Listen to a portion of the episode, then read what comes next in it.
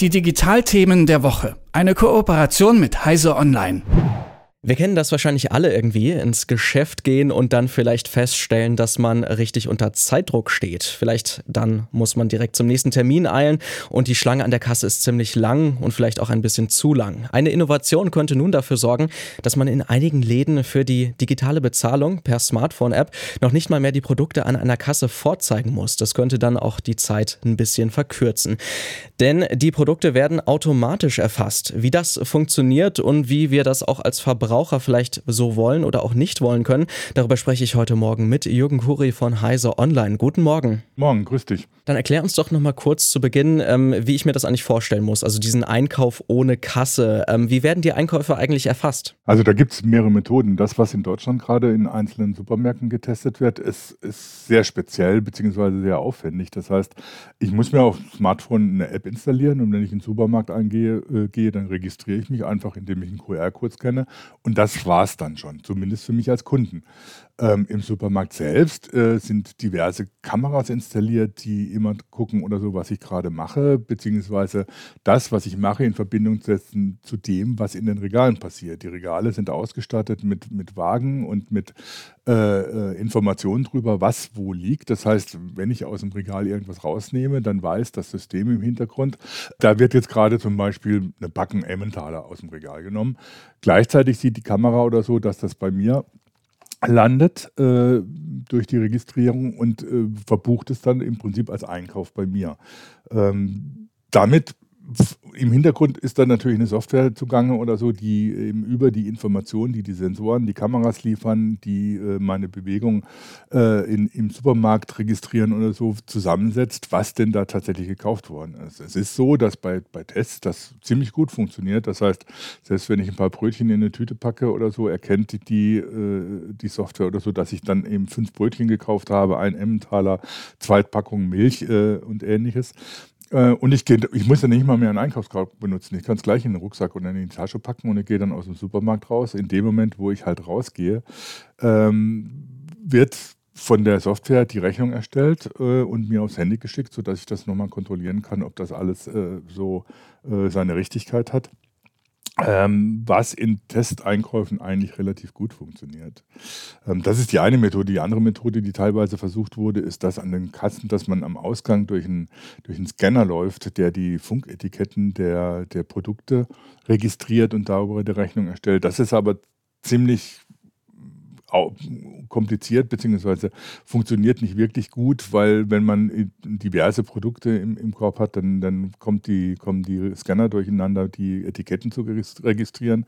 Da scheint die, die Methode über die Software, die im Hintergrund anhand der Sensoren erkennt oder so, was ich eingekauft habe, doch weit besser zu funktionieren. Also scheint ziemlich gut zu funktionieren insgesamt, aber wenn dann doch nochmal was falsch erfasst wird, äh, wie kann man denn damit umgehen als Kunde?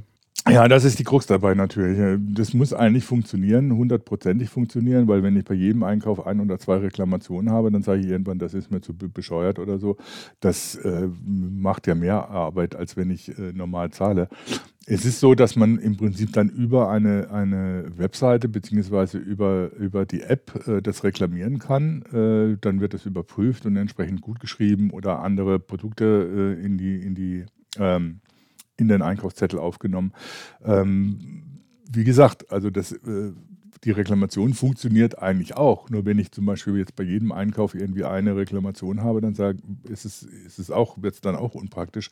Das heißt, eigentlich funktioniert das System tatsächlich nur, wenn es keine Reklam Reklamationen gibt, zumindest nicht in einem Maße, die einem im Alltag dann stören würden. Jetzt stelle ich mir aber doch vor, dass da noch eine ganze Menge an Infrastruktur für notwendig ist, damit das dann auch tatsächlich umfangreich funktioniert.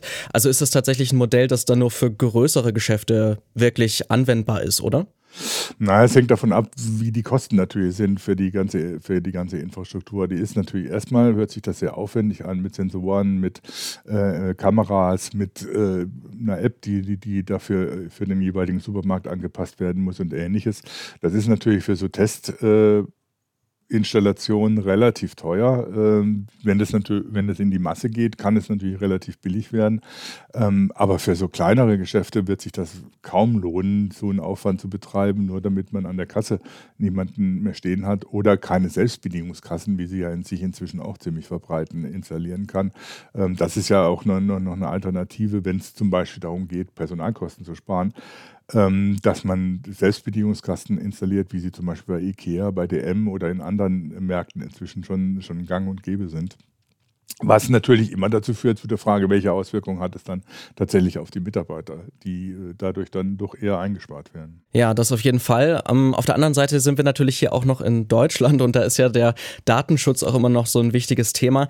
Ist das tatsächlich so eine Entwicklung, die wir auch als äh, Kunden gutheißen können oder werden wir dann doch vollständig gläsern, wenn wir dann so auf diese Art und Weise überwacht werden beim Einkauf? Naja, es ist die Frage, äh, was natürlich mit den Daten passiert. Wenn man der Einkauf abgeschlossen ist und die Abrechnung äh, erledigt, erledigt ist und dann die Daten gelöscht werden, dann kann man da erstmal nicht viel gegen sagen.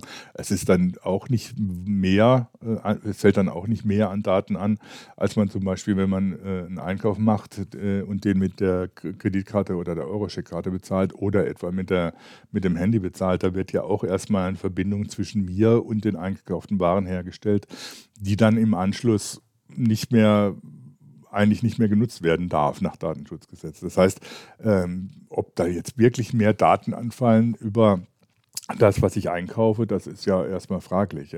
Es ist natürlich immer äh, die Entscheidung zwischen möglicher Bequemlichkeit und den Daten, die man dafür hergeben muss. Äh, es ist, wenn man solche Anwendungen sich anschaut, immer so, dass da ein Kompromiss gefunden werden muss, eben zwischen Datenschutz und der Bequemlichkeit für mich als einzelnen Kunden.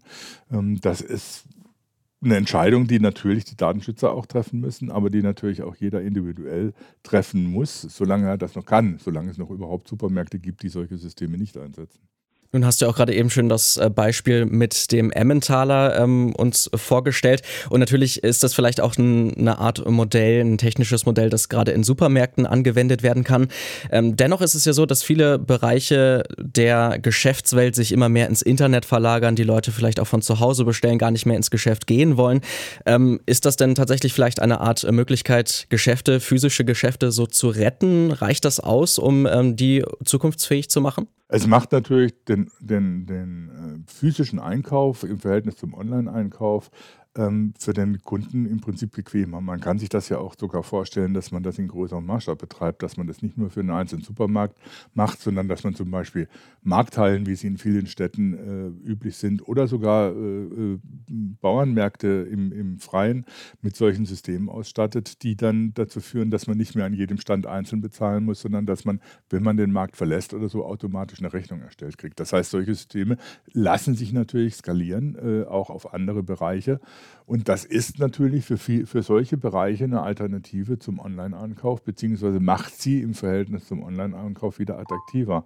Gerade bei natürlich bei äh, Einkäufen, wo man vielleicht doch wirklich eher mal physisch gerne mal auf das Produkt gucken würde, wie es bei Lebensmitteln ja oft ist. Ähm, die zum Beispiel Gemüse oder Obst online zu bestellen, ist ja immer mit der Gefahr verbunden, dass man dann irgendwie welkes Zeugs äh, geliefert kriegt. Während wenn man es direkt einkauft, das äh, tatsächlich nochmal so das Gefühl dafür kriegt, was man da überkauft.